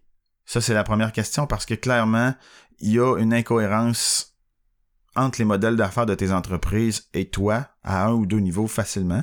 Euh, et puis ensuite de ça, ben de, de prendre conscience de parce que tu as ce profil entrepreneurial, entrepreneurial là par exemple, va faire en sorte que tu vas ou non euh, avoir le bon modèle d'affaires. Tu sais, je comprends que tu aimes ça bricoler, mais est-ce que c'est une bonne idée d'investir et de, de prendre toi-même les réparations dans, dans, dans, dans, ton, dans, tes, œuvres- dans tes immeubles à revenus? Euh, C'est toute une question de priorité, ça. Puis à même titre que dans la deuxième entreprise où euh, il s'occupe des ventes, de l'administration, puis euh, la gestion, je pense. Ouais. Est-ce que c'est vraiment dans ton excellence cette partie-là? Et est-ce que ce serait possible de déléguer avec des avec qui de confiance qui, eux, ça va faire partie de leur excellence? Voilà. Donc, euh, Alléger les tâches, alléger le quotidien. j'ai euh, je vais je vais je vais je vais déposer en fait je vais utiliser euh, le livre de mon ami Rémi Tremblay euh, qui est j'ai perdu ma montre au fond du lac ce, le premier chapitre de ce livre là est très utile pour montrer l'image de ce que je perçois être la vie de Guillaume présentement. Euh, dans, dans, la première partie du livre, Rémi explique euh, qui est en train de jouer avec ses fils euh, sur le bord d'un lac. Et puis là, à un moment donné, glisse de son poignet la montre qui tombe au fond du lac. Et puis là, c'est une montre qui a une valeur sentimentale pour lui, alors il panique, il commence « Hey, là, venez m'aider! » Puis là. Puis là, mais finalement, il dépose son anxiété, son insécurité sur tout le monde autour pour que tout le monde vienne l'aider à trouver la montre au fond du lac. Puis là, tout le monde fait des battues, tout le monde fait, ce qui fait que le sable du fond du lac se, se soulève, et on voit absolument plus le fond du lac. Et puis là, à un moment donné, il fait comme, bon, ben, laissez faire, on l'a perdu la montre. Et puis là, il s'assoit sur un matelas gonflable, puis là, tranquillement, le sable se dépose. Et puis à un moment donné, la clarté émerge, puis poup, le soleil reflète sur la montre, il la voit au fond du lac, puis il va la chercher. Mais l'ambiance a été gâchée autour. Tout le monde est rendu fâché parce qu'ils ils, ont pas retrouvé, Ah, puis que la panique. la panique s'est faite, puis que ça, ça, ça a semé l'émoi chez tout le monde autour. Euh, et c'est- je pense que c'est- puis, puis pour beaucoup beaucoup beaucoup de gens, cette réalité-là, elle est vraie. On, on est dans un dans un tourbillon quotidien. On prend pas le temps de, se- de se poser, de se déposer, puis de se reposer pour se poser les bonnes questions, juste pour faire un peu de clarté derrière tout ça. Fait que quand il y a un sentiment d'urgence comme ça, une des premières étapes, je pense que c'est exactement ça, c'est de ne rien faire. Ah, De laisser le sable se déposer pour que la clarté puisse naître. Ça, c'est vraiment important. Donc, euh, si vous avez jamais lu ce livre-là et que vous êtes en situation de leadership, euh, où vous avez à mener une équipe, ce livre-là est extraordinaire. J'ai perdu ma montre au fond du lac euh, de Rémi Tremblay et Diane Bérard. Et c'est difficile de justement s'arrêter quand on a l'impression que le feu est pogné. Parce qu'on est habitué de tout le temps être en réaction. Réaction. On est on n'est pas en proaction. Et tant ou- aussi longtemps qu'on est en mode réactif, drôlement, ça amène des nouvelles situations d'urgence. Parce qu'on attire ce qu'on est. Et là, là, on, on, on est dans le jeu, on est dans le jeu, on est dans le jeu. Il arrive plein, plein, plein, plein, plein de situations pour nous mettre encore plus dans le jus. Euh, on n'a pas d'argent, on n'a pas d'argent, on n'a pas d'argent. Drôlement, on attire encore plus de situations pour nous donner raison de pas avoir d'argent. On attire ce qu'on est. Et c'est super important ce que tu viens de dire, François, de prendre le temps de se poser, de se déposer pour amener une certaine clarté. C'est là qu'on est en mesure de dire, OK, est-ce que je suis tanné ou pas? Parce que c'est tout le temps de notre faute. Quand ça va mal, c'est de notre faute. Quand ça va bien, c'est de notre faute. On est responsable à 100%. Euh, ça, c'est un autre sujet, là. Oui. Mais, mais juste de, de, de, la prendre au premier degré, cette réflexion-là, puis dire, OK, là, je suis mêlé. Je sais plus quoi faire. Je sais plus dans quelle direction aller. Clairement, là, c'est pas le temps de prendre des décisions Ah, voilà. mais prendre le temps de ce qui est excessivement difficile à faire quand on est dans un moment de tornade Ben puis oui. d'urgence. Ben oui. Hein, c'est pour ça que on, on on en vient jusqu'à étirer la corde jusqu'au bout de puis après ça, on tombe malade ou parce que là, la vie dit OK, tu l'as pas fait toute seule, Va je vais t'aider. Ben voilà. Et voilà, et là quand ça arrive, ouch, ça fait mal et pourtant on se croyait indispensable Et invincible. et invincible. Mais là, quand arrivent des moments de, je les appelle les, les feux rouges, là, ou les grecs, quand ça arrive, puis quand on arrive à cette croisée de chemin-là, parce que là, on n'a vraiment plus le choix de prendre, de faire un choix. Parce que l'indécision, c'est une décision. Ouais. Alors là, quand on arrive à un croisé des chemins comme ça, c'est on n'a vraiment plus le choix de prendre une nouvelle direction, de faire des nouveaux choix. Parce que sinon, la vie, elle va vous rester clouée au sol. Et voilà. Hein? C'est bien fait, hein? Donc, euh, il y, a, il y a aussi l'aspect euh, de la conjointe qui menace de quitter. Là, ça, euh, on voit souvent ça en entrepreneuriat. Là. Ouais. Euh, c'est c'est vrai que c'est exigeant l'entrepreneuriat, puis qu'on on, on a souvent plusieurs heures à faire parce que soit qu'on est en start-up puis qu'il y a pas vraiment d'employés pour nous aider. Donc, euh, on est autant euh, le directeur des ventes que le que le concierge du samedi matin, que le... Il y a plein de trucs à faire. Mm. Euh, donc, c'est c'est vrai, mais, mais, mais t'es peut-être dû pour passer du temps avec toi. Mm. Puis t'es peut-être dû pour passer du temps avec madame. Pour prendre le temps de jaser, pour prendre le temps de, de faire le point. De, de juste euh, savoir si vous courez encore après le même lièvre. Oui. Parce que ce n'est pas l'amour aussi merveilleux soit-il qui permet à une relation de s'inscrire dans la durée. Vous l'avez déjà entendu, celle-là. Vous allez l'entendre encore. Euh, c'est la qualité des échanges, la vivacité de la relation, etc. Donc, cultiver, de, de cultiver cette relation-là avec ta conjointe va faire en sorte que, ben, si c'est une priorité pour toi, et encore là, Si. cette réponse-là, tu, tu, tu vas devoir y répondre par toi-même. Euh, parce que ça se peut que finalement, euh, ta priorité numéro un, c'est de te réaliser professionnellement et que de passer du temps avec ta conjointe, ça n'est pas une, mais ça veut pas dire qu'elle, ça va lui convenir pour autant. Par contre, de se poser ces questions-là et d'aborder ces, ces questions-là l'un et l'autre, ben ça, ça pourrait devenir intéressant de le faire parce que tôt ou tard, de toute façon, vous allez y venir. Effectivement. Elle, est sur le bord, là, parce que, tu sais, si elle te menace, généralement, quand tu commences à verbaliser quelque chose, parce que tu l'as ruminé un petit peu avant dans ta tête. Donc, ça veut dire qu'il y a peut-être euh, des années de rumination en arrière de cette menace-là. Et puis que on- là, on est rendu au point où, hey, euh, What's next? il- il- là, il faut qu'il se passe de quoi, là? Oui.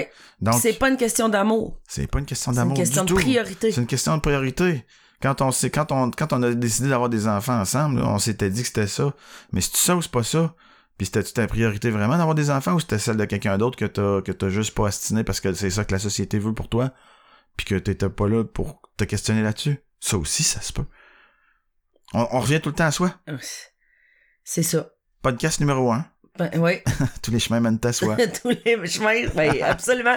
Puis le 2, hein, l'humain au cœur de, Ouais. c'est, ça en fait partie. Et effectivement, peut-être que en tant que couple, parce qu'on le disait avec Julie tantôt, l'entrepreneuriat, c'est, c'est tellement difficile et exigeant. Et là, on veut pas décourager personne, mais on se dit les vraies choses. là. Ouais.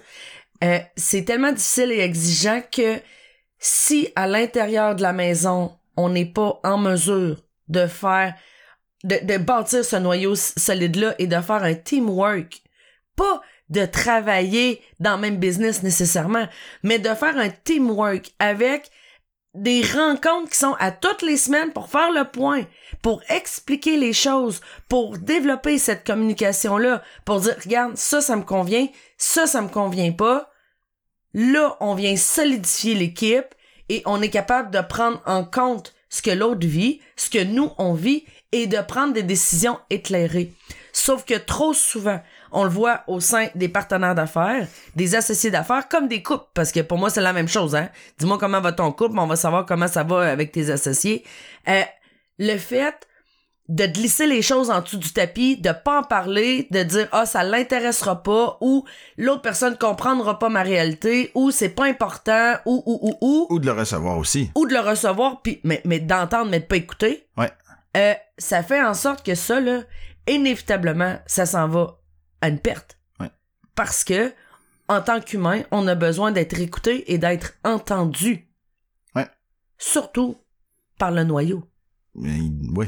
Ben, puis, puis, puis, tu sais, comme je l'ai dit tantôt, la, la, c'est pas l'amour aussi merveilleux soit-il, euh, c'est la vivacité des échanges. Donc, ça le dit, c'est les échanges. Donc, si, s'il y a un dialogue de sourds, puis que tu- le- le- l'un pour l'autre, on prend pas le temps d'être vraiment présent à l'autre et non pas entendre, tu sais, si, s'il y a une difficulté financière dans l'entreprise, puis que la personne avec qui tu partages ta vie est, est insécure financièrement, puis qu'elle est pas capable de, de recevoir ça, ben tu vas finir par dire bon, je, je vais pas y en parler, je vais fermer ma gueule, puis je vais Ah, rester tout seul dans mon coin. Et là, l'isolement commence Embarque. en embarque, puis, puis ça devient ça, ça, ça fait qu'à un moment donné, tu t'en viens à te sentir complètement seul au monde. Et c'est souvent la réalité de l'entrepreneur. Et l'isolement de l'entrepreneur, là, c'est tellement ça, c'est tellement vrai. Puis en plus, il y a une pression sociale quand t'as une entreprise. Hein, Guillaume, là, c'est sûr qu'il la sent. là.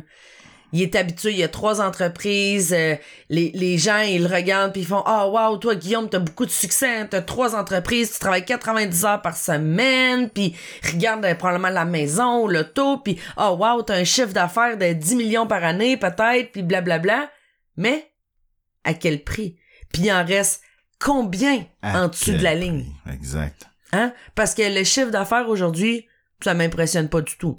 Il y a des gens qui font 100 000 de chiffre d'affaires, puis il leur reste 80 000 dans leur poche. Puis il y en a qui font 10 millions de chiffre d'affaires, puis il leur reste moins de 10 000 dollars en revenus en tant que président. Alors, leurs employés sont plus payés. Mm, mm. Ouais, effectivement.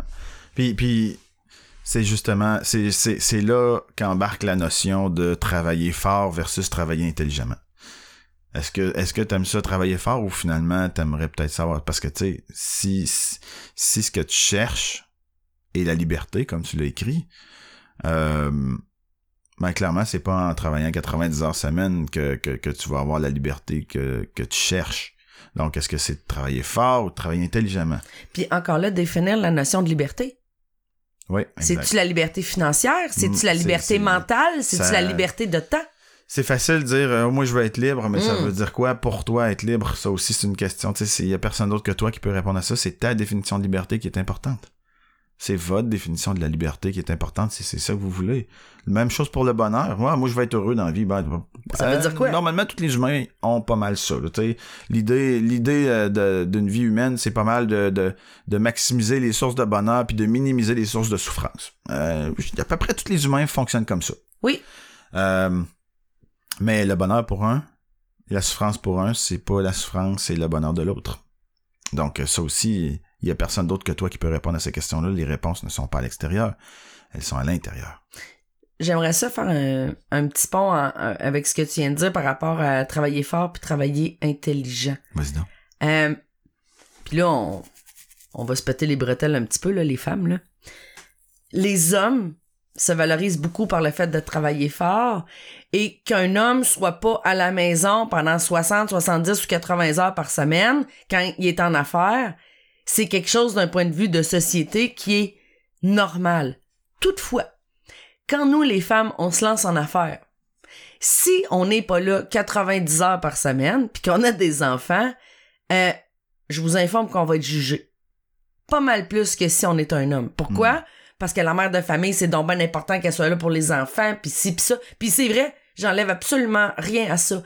Et c'est là que quand je travaille avec des femmes, c'est beaucoup plus facile de les amener à voir la puissance et la force de décider de bâtir une entreprise et de travailler intelligemment que de travailler fort. Parce que quoi?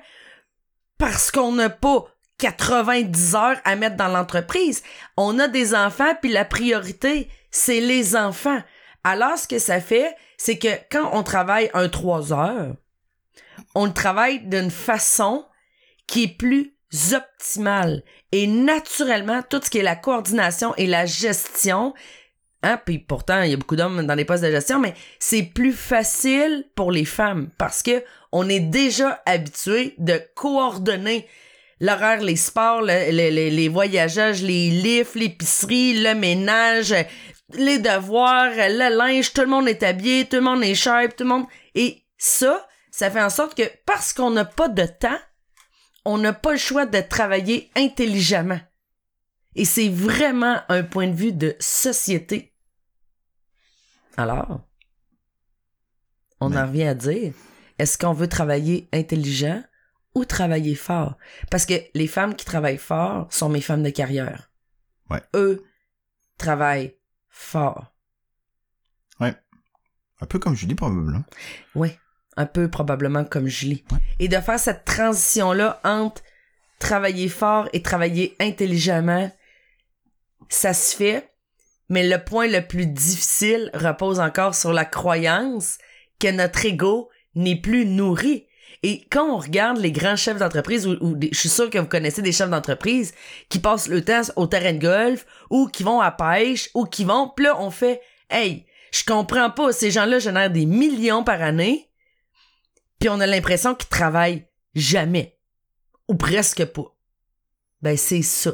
Travailler intelligent. Il y a, y a une séquence à mettre en place. Il y a, y a, mais si c'est ça qu'on veut, être libre de cette façon-là, ben inévitablement, si on se développe un modèle d'affaires qui est dans le travailleur autonome, qui fait de nous des auto-esclaves de notre entreprise, c'est techniquement impossible de devenir libre. Mais si on prend le temps de réfléchir et je reviens à se bâtir une entreprise sur mesure qui respecte vraiment notre profil, qui on est, qu'est-ce qu'on veut vraiment, on attend quoi de la vie?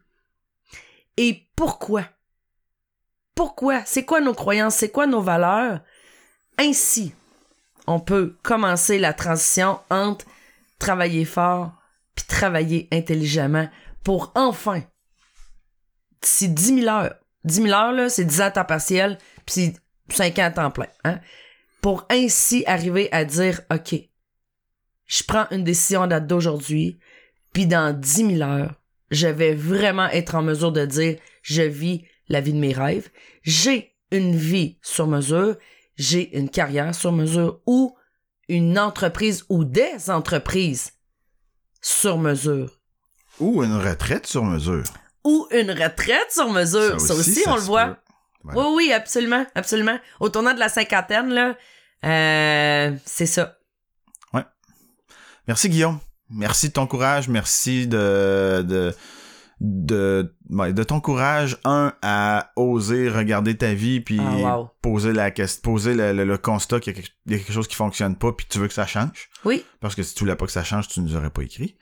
Et deuxièmement, euh, merci de, de ton courage à prendre la parole et lever le voile sur plein de tabous de l'entrepreneuriat, de, de la vie corporative, etc. Donc, euh, de la vie professionnelle tout court, finalement. Donc, euh, merci pour ça. Merci pour ta- tes questions. J'espère que on aura pu amener un peu de, de soit de la clarté ou au moins des pistes de réflexion. Oh, Puis, c'est super important de comprendre aussi qu'on n'est pas ici dans le jugement. non, pas Ce qu'on veut, c'est déposer des questions, c'est d'amener des pistes de réflexion qui vont faire en sorte que, oh, OK, what's next? Ouais, puis euh, juste, je pense que ça vaut la peine de quand même le- juste le, le mentionner clairement là. Il y a absolument aucun jugement dans les commentaires ou dans les dans les euh, dans les constats qu'on pose. On, on- se base sur ce qui est écrit et notre vécu euh, dans les gens qu'on a accompagnés. Euh, pour, pour, pour, pour, pour poser des questions au minimum, tu sais, puis, puis tu sais, c'est ça, il y a, y, a, y a aucun jugement, puis la, peu importe la situation dans laquelle vous vous trouvez présentement, c'est parfait. Il y a, il y a pas de... c'est Il y a personne qui est dans vos bottines, il y a personne qui se lève le matin en se disant « Aujourd'hui, je ne prends que des décisions de marde et je fais chier tout le monde. C'est pas- c'est » Personne ça. fait ça. Personne fait ça. Donc, quand ça arrive, là, c'est parce que la personne fait ce qu'elle peut avec ce qu'elle a à ce moment-là, avec les informations qu'elle a. Quand tu prends une décision, tu prends toujours la meilleure décision, ce que tu penses être la meilleure décision à ce moment-là, avec les informations que tu as, avec les croyances, etc. que tu as. Fait que, tu sais, si tu regardes 20 ans après, tu regardes la décision que tu as prise, puis tu mon Dieu, que c'était une décision complètement stupide. Non, non, non, non, non, non. C'est, y a personne qui prend de décision Stupide. stupide. On fait ce qu'on peut ce qu'on a. Puis quand on sait pas qu'on sait pas, on le sait pas. Une fois qu'on sait, ben, on peut plus les savoir. C'est exactement ça. c'est, c'est, c'est tout le concept d'élever sa conscience puis de, de, de prendre conscience de tous ces éléments-là. Et pour les gens du public, euh, ceux qui écoutent le podcast, euh, puis qui ont... Vous pouvez toujours laisser des commentaires. Là, je pense qu'on peut laisser des commentaires aussi en dessous de balado pis tout ça, hein? Ouais, euh, je, hmm, je, ça- je pense que ça dépend des, ouais, YouTube, oui. Euh, je pense que ça dépend des plateformes. J'ai vu, euh, j'ai vu des likes sur euh, Spotify, je pense, ou sur iTunes. Euh, je sais que sur Podbean directement, il y a, il y a des gens qui ont laissé des commentaires euh, écrits là, wow, merci, etc. Là. Euh, mais mais ouais. sinon, sur la page Facebook, le créateur de richesse, Ouais, là, où tout est là, euh, si vous avez des choses à communiquer à Julie, à Guillaume, vous avez des commentaires ou des témoignages euh, par rapport au, au- au courriel du cœur qu'on qu'on vient de, de vous exposer, ben, je suis certaine que ça va être super bien euh, accueilli par les gens et apprécié. et apprécié. Et je reviens au non-jugement. Ouais. S'il y a des commentaires qui sont dans le jugement, ben, je prends en charge les enlever. C'est clair. Parce qu'on est une euh, communauté de créateurs de richesse. Ouais. On est là pour s'élever. On est là pour, pour ensemble éclairer des points, pister, se donner des réflexions différentes, nouvelles. Mais on n'est pas là pour se juger. Non, puis il n'y a aucune tolérance à ça. Puis il y a aucune tolérance à ça. Ouais. Alors, euh, si vous voulez l'essayer, euh, parfait. Mais euh, votre commentaire va être euh, enlevé. Ouais. Puis c'est pas une histoire de liberté d'expression ou pas. C'est une question de créateur de richesse. C'est notre choix. Puis de dire, nous, on partage des valeurs d'amour, d'entraide, d'engagement. Alors, voilà. Merci, Véronique. Hein? Ça me fait donc bien plaisir d'avoir encore été avec toi. On a vraiment beaucoup de plaisir. Ça, on va vous le dire tout de suite, là. On a vraiment beaucoup de fun à faire ça. On est de plus en plus à l'aise, de plus en plus fluide. Euh, puis, puis, puis de voir comme ça les, épisodes qui sont écoutés, puis que tranquillement, chacun des épisodes euh, est en train d'aller rejoindre de plus en plus de gens. C'est hyper mobilisant pour nous, là. Oui. On a... Puis euh, si euh, des fois vous avez euh, des sujets, sans, sans que ça soit sur le courriel du cœur, mais hmm, euh, dans l'exemple, les enseignements du mentor, tout ça, si vous avez des sujets ou les experts de l'expertise aussi. que vous aimeriez qu'on invite des gens, tout ça, euh, on vous lit. Euh, les témoignages, les commentaires, vous pouvez nous écrire par info commercialmentorat.red. Alors, à ce moment-là, euh, tout, tout ça va être pris en compte, puis ça va nous faire vraiment plaisir de vous satisfaire. Donc, euh, la semaine prochaine, euh, à l'épisode 5, ce sera euh, un mentoré inspiré qui va venir nous parler. Oui, une mentorée inspirée. Une mentorée inspirée. Toute qu'une mentorée en plus. Oui, on a hâte. Alors, pour le mot de la fin, on est rendu là? Ouais. Parfait. Pour le mot de la fin, alors, juste répéter pour les gens qui sont de Québec euh, et qui aimeraient vraiment découvrir leur profil entrepreneurial ou du moins en prendre conscience euh, et euh, qui aimeraient développer leur excellence aussi, vous pouvez vous rendre sur le site internet de Red à www. Euh, hein, Oui. c'est vrai, c'est Oui, ça, hein? Oui, oui. J'ai eu un, un- un petit blanc du site internet et vous rentrez dans la section événements. Euh, là, vous allez avoir toutes les euh, toutes les informations, les prochains déjeuners, les journées aussi euh, de formation où euh, justement avec un test psychométrique, on précise avec justesse vraiment euh, le profil entrepreneurial, c'est quoi votre profil le plus fort et c'est quoi aussi votre excellence. Ouais. Et vous pouvez aussi trouver les déjeuners, les déjeuners conférences où là c'est on est deux heures ensemble et on fait un survol, un premier survol des profils et de la grande différence entre euh, expertise excellence. Alors pour les gens de Québec, euh, vous êtes les bienvenus et vous pouvez réserver directement en ligne sur le site internet. Pour vos courriels du cœur, je répète l'adresse info à commercial et d'écrire dans l'objet courriel du cœur pour que ce soit plus facile de faire euh, une euh, sélection. Et euh, j'oublie-tu quelque chose? Je pense pas. Parce que c'est bon, hein? Je pense que c'est super bon. Puis de toute façon, on est tout le temps pas loin. Ouais. Vous pouvez communiquer avec nous au créateur de richesse. Et si vous avez des commentaires à laisser à Julie et Guillaume, euh, voilà. Voilà. Donc, euh, merci Julie. Merci Guillaume. Ça me fait plaisir. Bonne semaine. On a beaucoup de fun avec... Non, t'as beaucoup de fun avec la console, hein? J'ai clairement beaucoup trop de fun avec ma console. Mais au moins, il vous a pas sorti la voix des Chipmunks. Ça va venir. ça va venir certain. Alors, on vous souhaite une belle, belle, belle semaine. Bon retour à la maison pour ceux qui sont sur la route. Puis un beau week-end pour ceux qui sont en week-end. À bientôt. À bientôt. Bye.